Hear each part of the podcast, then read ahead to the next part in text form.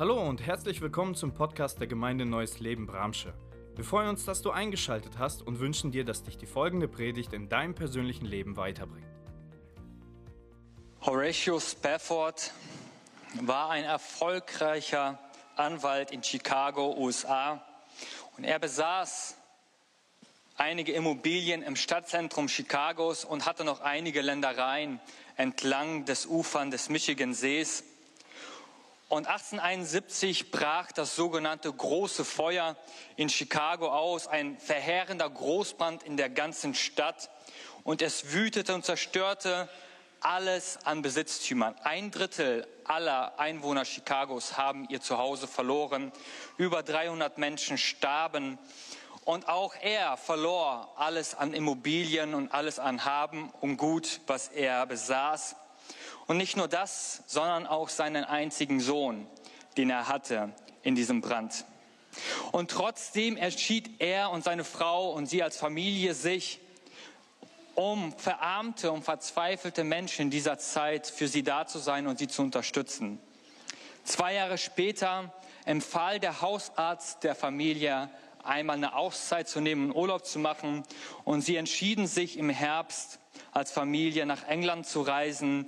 Ähm, die Frau mit den Kindern wollte da Urlaub machen. Er wollte da seinen Freund Dwight L. Moody, ein bekannter Evangelist zur damaligen Zeit, unterstützen auf seinen evangelistischen äh, Tätigkeiten. Und kurz vor ihrer Abreise kommt ihm ein dringender Geschäftstermin dazwischen. Er schickt seine Familie fort, seine Frau und die vier Töchter und bleibt noch da und sagt, ich komme sobald es geht wieder nach. Und auf dieser Überfahrt passiert ein tragisches Unglück. Ein englisches Schiff rammt das Schiff und der Dampfer geht innerhalb einer halben Stunde im Atlantik unter. Alle vier Töchter sterben dabei, die Frau überlebt und telegrafiert ihrem Mann eine schreckliche Nachricht. Alleine gerettet. Der Mann bestieg das nächste Schiff nach England und auf der Reise über den Atlantik ruft ihn der Kapitän in seine private Kabine und sagt, wir haben eine vorsichtige Berechnung angestellt und hier ungefähr müsste es sein, dass dieses Schiff untergegangen ist. Mr. Spafford schreibt in einem Brief, am Donnerstag befanden wir uns über der Stelle, wo das Schiff im mittleren Ozean hinunterging. Das Wasser ist drei Meilen tief, aber ich denke nicht an unsere Lieben dort. Sie sind sicher und geborgen den Armen des guten Hirten. Und dort und nicht mehr lange werden auch wir sein. Und in der Zwischenzeit danken wir Gott und haben noch Gelegenheit, ihm zu dienen und ihn zu preisen wegen seiner Liebe und Gnade zu uns. Nach diesem Gespräch mit dem Kapitän geht dieser Mr. Spafford in seine Kabine, setzt sich an seinen Schreibtisch und schreibt. Er schreibt die berühmten Zeilen, die wir seit 100 Jahren singen und Millionen Menschen wurden dadurch gesegnet wenn Frieden mit Gott meine Seele durchdringt, ob Stürme auch drohen von fern, mein Herz im Glauben doch alle Zeit singt, mir ist wohl, mir ist wohl in dem Herrn. Ey, was für eine emotionale und dramatische Geschichte, oder?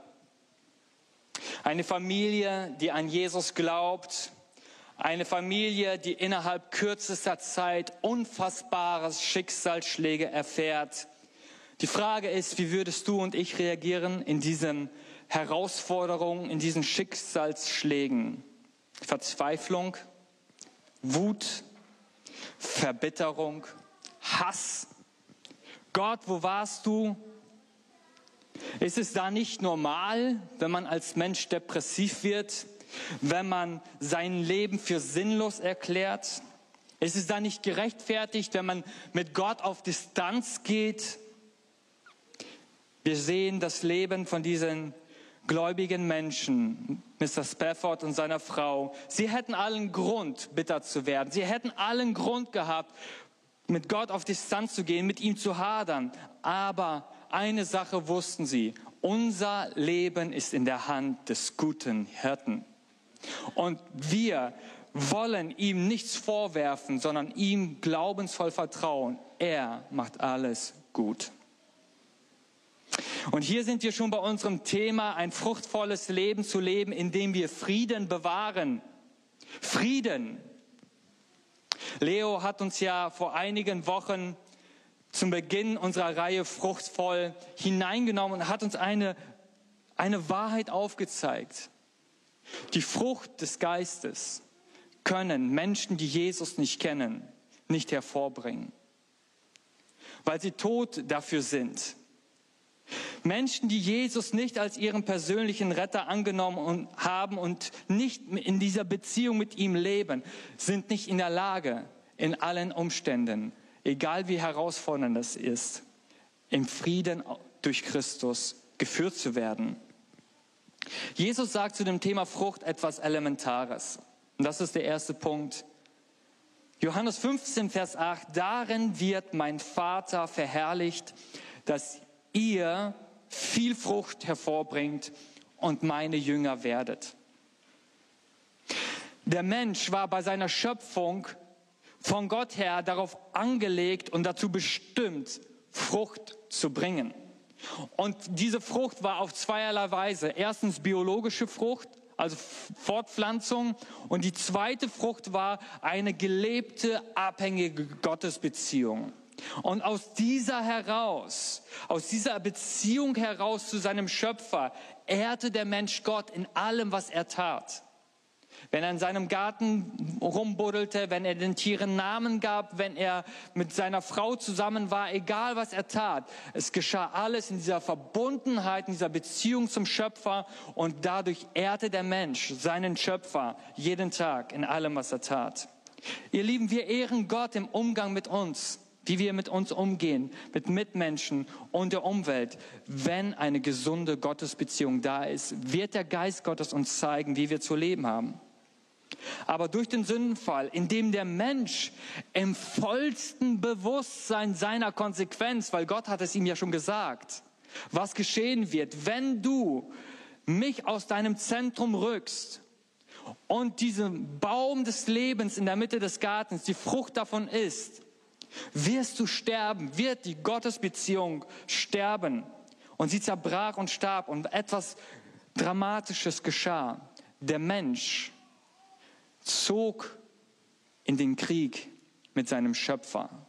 Und seitdem lebt der Mensch in einem Streit und einem Konflikt mit seinem Schöpfer. Und der Mensch ist seit diesem Moment nicht mehr in der Lage, seine Bestimmung Frucht zu bringen, zu leben, Gott zu ehren, weil seine Motive und seine Handlungen sündhaft sind und nicht mehr Gott das Zentrum seines Lebens ist, sondern der Mensch selbst zum Zentrum geworden ist. Und all die Bemühungen des Menschen in den letzten 4000 Jahren, Gott zu gefallen, ihn zu ehren, scheitern, der Römerbrief sagt, scheitern an der Unfähigkeit des Menschen, Gott zu ehren. Er ist nicht in der Lage, Gott zu ehren wegen der Erbsünde. Und durch Jesus Christus macht Gott der Menschheit ein Angebot. Ein großartiges Geschenk. Jesus tauscht meine sündhafte und unfähige Natur mit seiner heiligen und gottgefälligen Natur. Jesus nimmt meine rebellische, meine kriegerische, aggressive Haltung Gott gegenüber ein am Kreuz und schenkt mir seine kindschaftliche Beziehung zum Vater. Hey, was für ein Geschenk! Und jeder, der dieses Angebot annimmt, das bedeutet, seine Unfähigkeit, seine Rebellion vor Gott einsieht und bekennt und sich allein auf diesen Jesus verlässt, empfängt neues Leben. Und dieser Same des neuen Lebens trägt neun Eigenschaften in sich. Neun Indikatoren, so hatte Leo das im Thema genannt, die zeigen, dass Christus, das neue Leben in uns wohnt. Und wie sieht dieses neue Leben aus? Galater 5.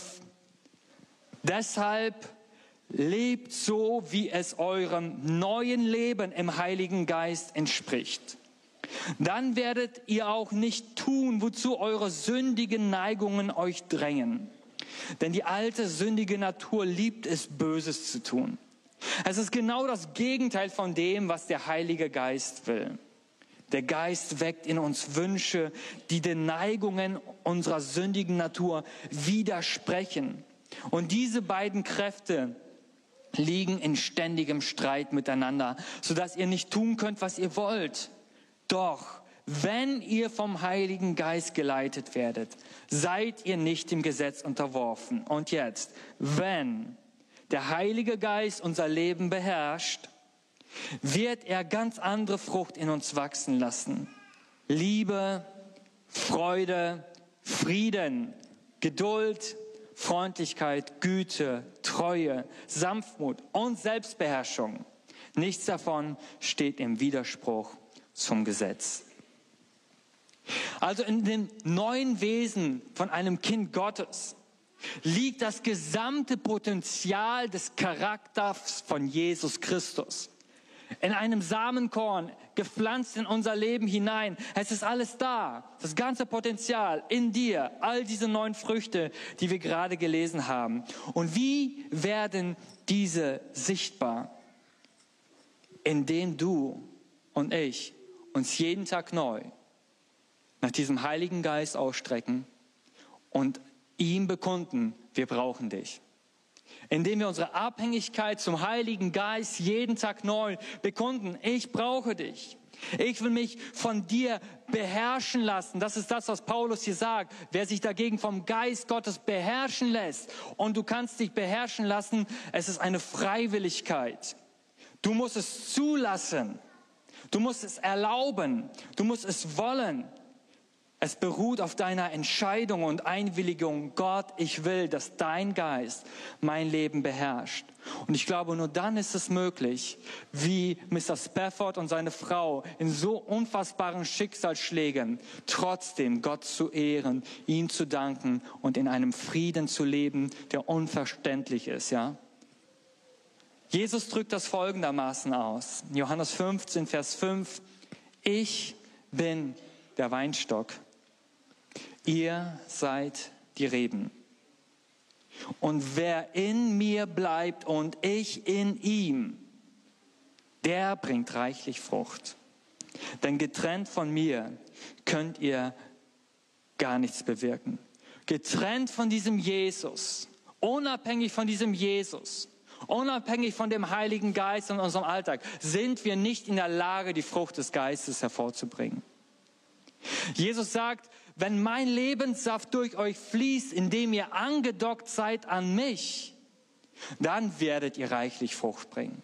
Aber wenn das gekappt ist in eurem Alltag, wenn ihr nicht in Beziehung lebt mit mir, dann seid ihr nicht in der Lage, Frieden in eurem Alltag hervorzubringen. Ihr werdet es versuchen zu produzieren, indem ihr versucht Sport zu treiben, indem ihr versucht ruhig zu werden, indem ihr versucht das und jenes zu tun, aber es wird nur ein kurzer Moment sein, aber kein bleibender Friede.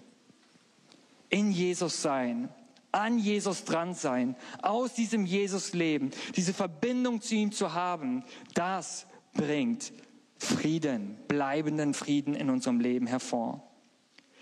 Und Leo hat gesagt, Frucht ist das Resultat Sie ist ein Indikator dafür, dass wir mit dem Heiligen Geist erfüllt sind und das neue Leben in uns wirklich da ist.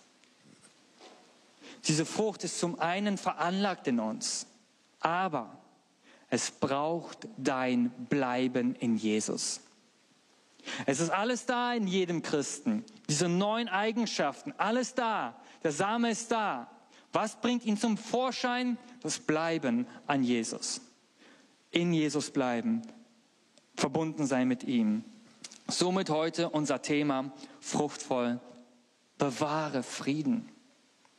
Ich möchte uns jetzt in diesem nächsten Punkt einmal die Wesensart des Friedens äh, aufzeigen.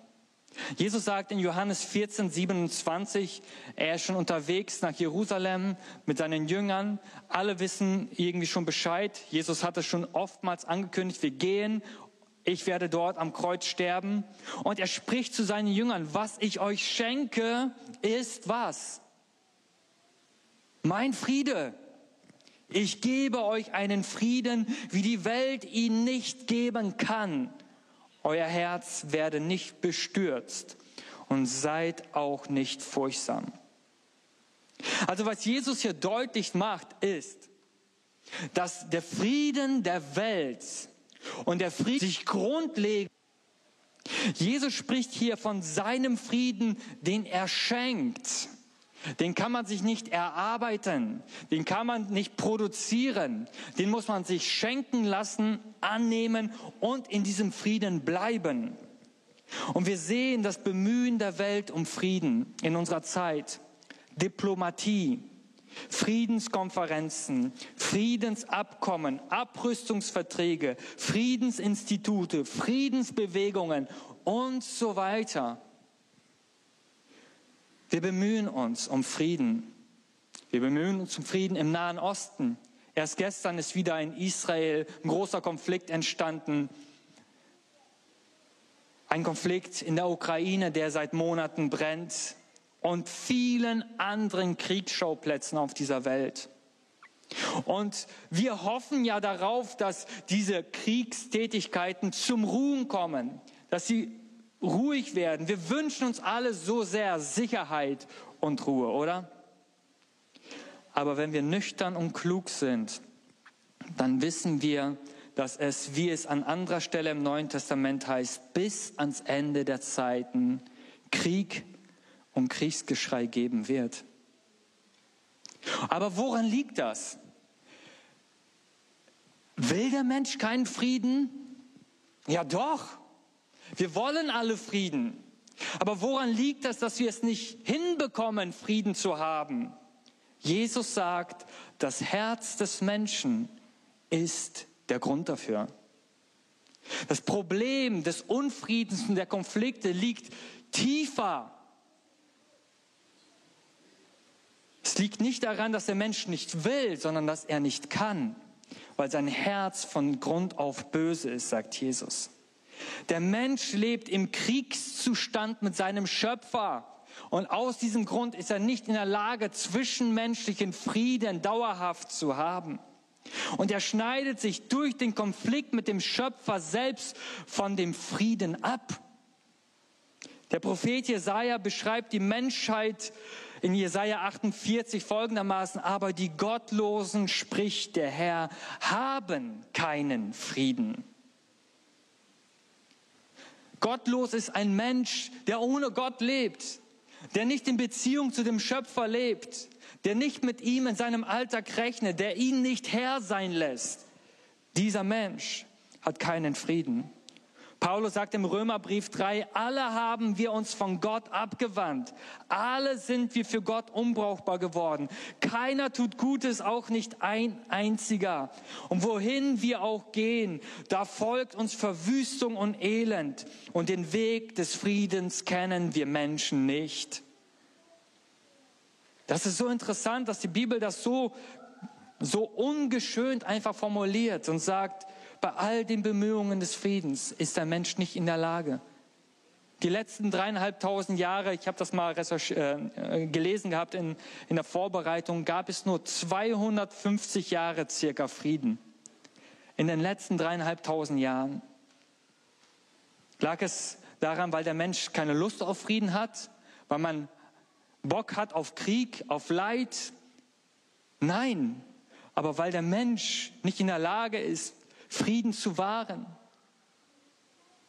Der Frieden Jesu ist nicht derselbe wie der Friede der Welt, sagt Jesus.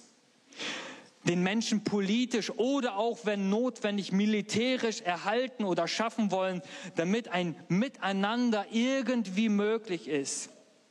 Der Friede Christi kaschiert nicht einfach die Oberfläche, sondern er packt das Problem bei der Wurzel des Herzens des Menschen, der im Streit mit seinem Schöpfer lebt. Echten anhaltenden Frieden, ihr Lieben, gibt es nur mit Gott. Der Frieden der Welt ist abhängig von der Beziehung zum Friedensfürsten. Er, der den Frieden besitzt, der der Eigentümer des Friedens ist und die Ablehnung des Friedens führt, führt zu ständigen Unruhen und Konflikten. Und der Mensch ging sogar so weit in seiner kriegerischen Aktivität Gott gegenüber, den Sohn Gottes, den Fürst des Friedens ans Kreuz zu nageln und zu töten. Darin zeigt sich die ganze Haltung des Bösen, der Ablehnung Gott gegenüber, indem der Mensch, nicht nur die Juden, sondern auch die Römer, die stellvertretend ja für die säkulare Welt stehen, also die Religiösen wie auch die anderen, alle haben wir uns daran beteiligt, den Sohn Gottes, den Friedensfürsten, ans Kreuz zu nageln. Wir wollten ihn nicht. Und weil wir Feinde Gottes sind, sagt die Bibel, liegt der gerechte Zorn Gottes auf unserem Leben. Gott ist gerecht. Und der Mensch erlebt deswegen Unruhen, Ängste, Bestürzung und Konflikte, sagt Jesus in seinem Leben. Ich möchte jetzt im letzten Punkt uns drei Ebenen des Friedens zeigen, die jeder Mensch braucht. Erstens ist das der geistige Frieden in Beziehung zu seinem Schöpfer. Zweitens ist es emotionaler Frieden in Beziehung zu sich selbst. Und drittens ist das Beziehungsfrieden im Miteinander. Punkt Nummer eins, geistlicher Friede. Paulus sagt in Römer 5, Vers 1, nachdem wir durch den Glauben von unserer Schuld freigesprochen sind, haben wir Frieden mit Gott durch unseren Herrn Jesus Christus.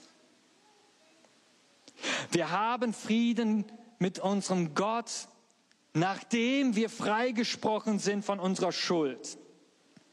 Nicht umgekehrt. Es braucht die Versöhnung zum Schöpfer, damit der Friede Gottes in unser Herz hineinkommt. Das ist das Fundament, worauf es ankommt. Und das, ihr Lieben, war auch der Kernauftrag von Jesus.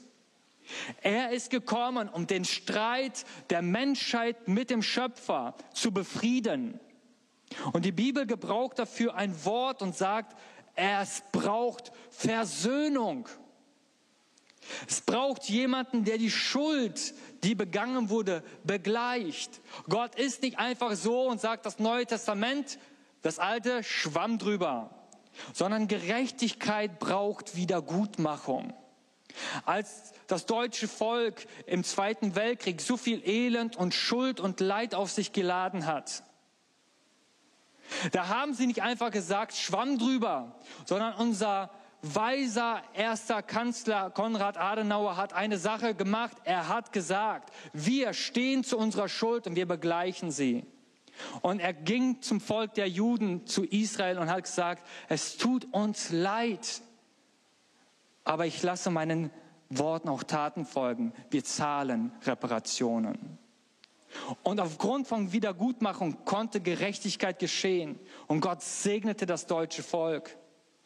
Es braucht, um Gerechtigkeit herzustellen, eine Wiedergutmachung, damit Frieden entstehen kann.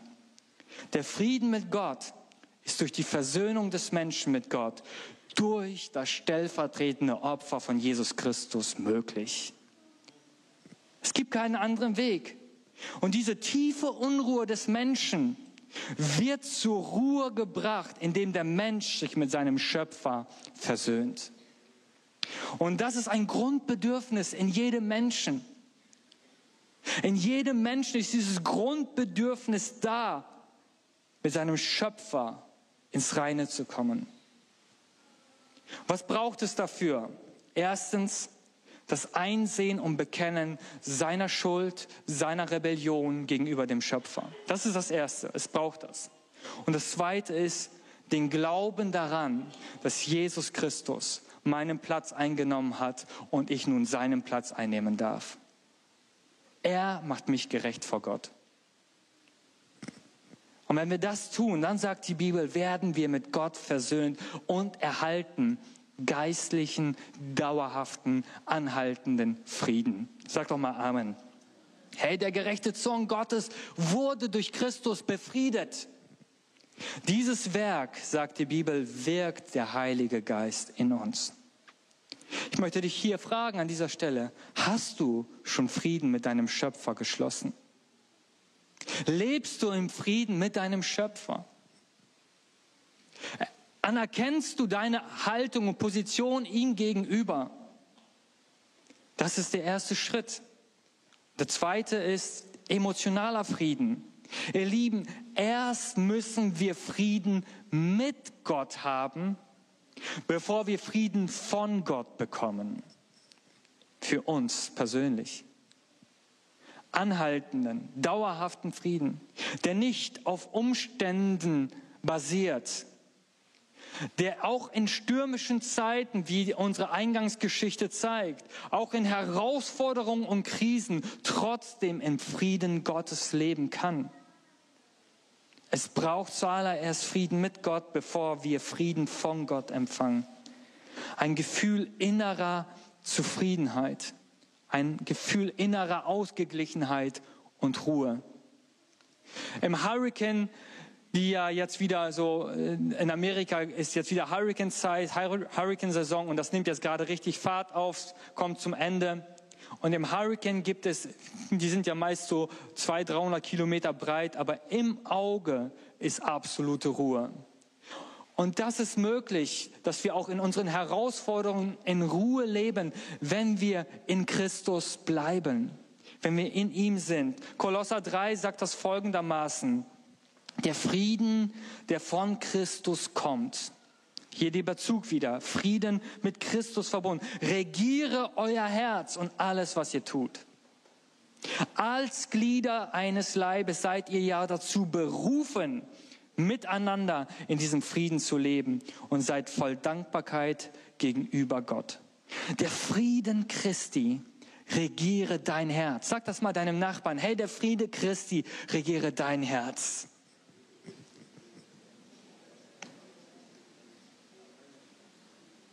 Das ist ein Friede, der nicht abhängig ist, dass alles in deinem Leben gut ist. Dass deine Kinder brav sind, dass dein Konto voll ist, dass du deine Rechnungen bezahlen kannst, dass du gesund bist, dass dein Auto läuft. Ja, manchmal machen wir ja alles davon abhängig. Dann leben wir im permanenten Unfrieden. Der Friede Christi ist nicht abhängig von Umständen, sondern allein von unserem allmächtigen, liebenden Vater im Himmel. Dieser Frieden soll unsere Herzen regieren. Unser Herz ist ja die Schaltzentrale. Es meint ja nicht nur das Pumporgan, ja, weil das ist ja auch irgendwie eine Schaltzentrale unseres Lebens. Hört das Ding auf zu pumpen? Ja, dann tschüss, ne? Aber wenn unser inneres Herz da, wo wir Entscheidungen treffen, wo wir Wege in unserem Leben einschlagen, wo wir Dinge festmachen in unserem Leben, dieses innere Herz, diese Schaltzentrale unseres Lebens soll von diesem Frieden regiert werden. Und wir stehen alle in der Gefahr, unsere Entscheidungen aufgrund von Angst, aufgrund von Egoismus, aufgrund von Sehnsüchten unseres Lebens zu treffen. Aber die Bibel sagt, und ermutigt und lädt ein, lass den Frieden Gottes dein Herz regieren. Und das griechische Wort für regieren, was an dieser Stelle und auch nur an dieser einzigen Stelle im Neuen Testament vorkommt, meint einen Schiedsrichter in uns. Was macht ein guter Schiedsrichter? Ich spreche nicht von denen, die nicht sehen und falsch pfeifen. Ein guter Schiedsrichter, er sorgt für Ordnung und Spielfluss. Stimmt das? Dass Frieden auf dem Spielfeld ist. Und das möchte Jesus durch, durch seine Person und sein Wort in unserem Leben sein. Er möchte, dass sein Spielfluss, dass sein Lebensfluss ordentlich und friedvoll vor sich geht, dass es gelingend ist. Und wenn du Jesus in deinem Leben sein lässt, wenn du ihn fragst, wenn du ihm Herr sein lässt in deinem Leben, dann wird es genauso sein. Der Friede Gottes wird dein Herz regieren, auch wenn Chaos um dich herum herrscht. Wie macht der Heilige Geist das? Wie macht der Geist Gottes das in deinem Leben? Erstens, er gebraucht Gottes Wort, die Bibel dafür. Das ist ganz wichtig. Schreib es dir auf, wenn du es noch nicht wusstest. Der Heilige Geist, er ermutigt mich und dich heute morgens, unser Leben nach den Absichten Gottes und seinem Willen zu gestalten. Psalm 119, Vers 165, die dein Gesetz lieben, haben was? Großen Frieden. Und was wird passieren? Sie werden nicht zu Fall kommen. Wer von uns wünscht sich das? Großen Frieden und nicht zu Fall zu kommen in seinem Alltag, in Umständen, in Herausforderungen. Nun, ein Schlüssel dafür ist, was macht das Wort Gottes in deinem Leben?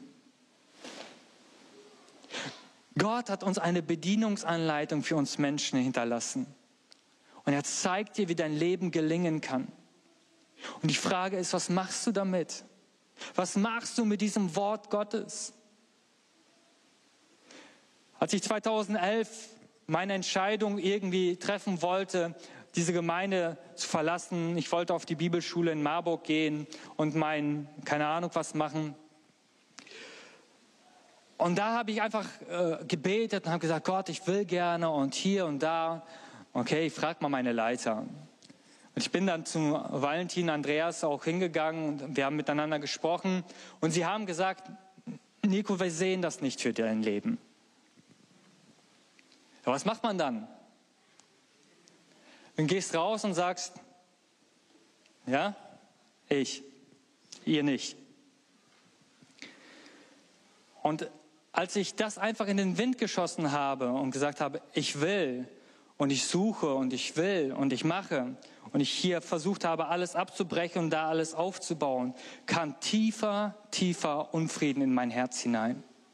Ein Chaos brach los in meinem Leben und erst jetzt in den letzten Monaten habe ich einen Bibeltext aus dem Hebräerbrief gelesen gehabt, wo steht, achte auf die Empfehlungen und Ratschläge deiner Leiter, denn Gott hat sie über dich gesetzt. Und das ist etwas, was wichtig ist. Das Wort Gottes möchte, dass wir im Frieden Gottes leben. Beherzigen wir das, damit der Frieden auf unserem Leben bleibt. Das Zweite, wie der Heilige Geist das macht, in unseren Emotionen Frieden zu stiften, fokussiere Jesus in deinem Leben. Das ist die einzige Aufgabe, die Jesus vom Heiligen Geist gesagt hat. Er wird mich verherrlichen. Er wird nichts Neues hervorbringen, euch Sachen erzählen, sondern er wird das erzählen, was ich euch bereits gesagt habe. Er wird das hervorbringen, er wird euch fokussieren auf mich, auf das, was ich getan habe. Wir haben die Wahl an unserem Alltag ob wir auf unsere Herausforderungen schauen, unsere Probleme schauen, unseren Egoismus schauen, unsere Kämpfe schauen oder auf Jesus schauen. Die Wahl haben wir. Philippa 4, Vers 7 sagt, und der Friede Gottes, der alle menschlichen Gedanken weit übersteigt, wird euer Herz und euer Denken worin bewahren? In Christus. In Christus ist Frieden. Fokus auf Jesus, ihr Lieben, in dieser Zeit, in der wir leben, wo so viel Unruhe ist, so viel Informationen, Fake News und alles Mögliche. Ich ermutige dich und mich selber. Schauen wir auf Jesus. Dann werden wir Frieden haben. Schauen wir auf Jesus. Er ist es. Hast du Jesus in deinem Alltag im Fokus? Das ist wichtig. Wenn du Frieden haben willst, wenn du diese Zeit des Chaos unbeschadet hindurchkommen willst, habe Jesus in deinem Fokus.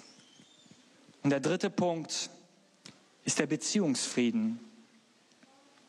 Wir brauchen Frieden mit anderen Menschen. Warum? Weil wir Menschen sind, die fehlerhaft sind. In unserem Miteinander passiert es oft und schnell, dass wir im Streit miteinander leben dass wir aneinander geraten, einen falschen Ton wählen, in den falschen Emotionen etwas sagen. Und dann ist Unfrieden zwischen Menschen. Und Römer 12, Vers 18 sagt, soweit es irgend möglich ist und es auf euch ankommt, lebt mit allen Menschen im Frieden. Hörst du das? Hört ihr das gemeine neues Leben? Soweit es an dir liegt, und hier sagt die Bibel nicht, wenn du im Recht bist, sondern soweit es an dir liegt, entscheide du dich für Frieden in deinem Leben. in der Beziehung zu Menschen. Du hast die Wahl. Die Bibel ermutigt dich nicht passiv zu warten, bis der Frieden einkehrt, sondern sei aktiv. Sei proaktiv. Warte nicht. Die Bibel sagt an anderer Stelle, lass die Sonne nicht untergehen. Lass die Sonne nicht untergehen. Kläre Dinge bei Zeiten, damit sie sich nicht anstauen und der Unfrieden sich in deinem Leben, in deinen Beziehungen breit macht. Jesus ist uns darin selbst ein großartiges Vorbild. Er lebte in geregelten Beziehungen. Glaubt ihr das? Und er stieß ganz oft mit Leuten aneinander, oder?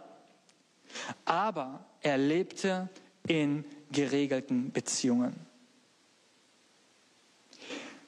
Jesus gestaltete sein Leben und seine Beziehungen in der Ordnung Gottes. Und das meint nicht, rede einfach immer nur Gutes, sprich das Schlechte nie an. Nein, du darfst das, was nicht gut ist, in der Liebe Gottes ansprechen. Jesus bewahrte Frieden und lebte in diesem Frieden. Und die Bibel zeigt uns, dass ungeregelte Verhältnisse Friedensräuber sind. 1. Korinther 14, 33, denn Gott ist nicht ein Gott der Unordnung, sondern ein Gott des Friedens.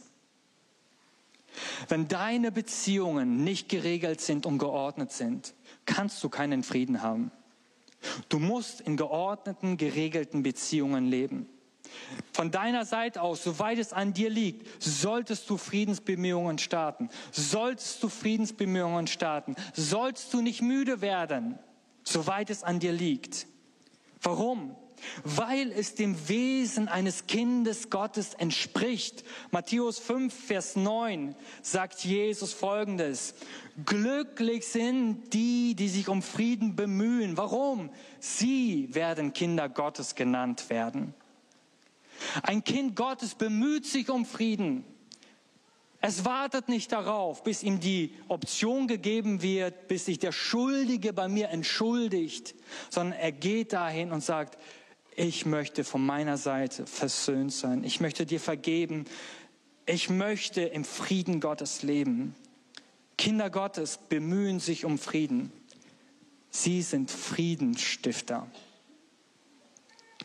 Das ist ein Erkennungsmerkmal von Kindern Gottes, die versöhnt leben mit ihrem Schöpfer. Wir hoffen, die Predigt hat dich angesprochen. Solltest du noch Fragen haben, dann freuen wir uns, von dir zu hören. Send uns gerne eine E-Mail an info@gnl-bramsche.de. Gott segne dich.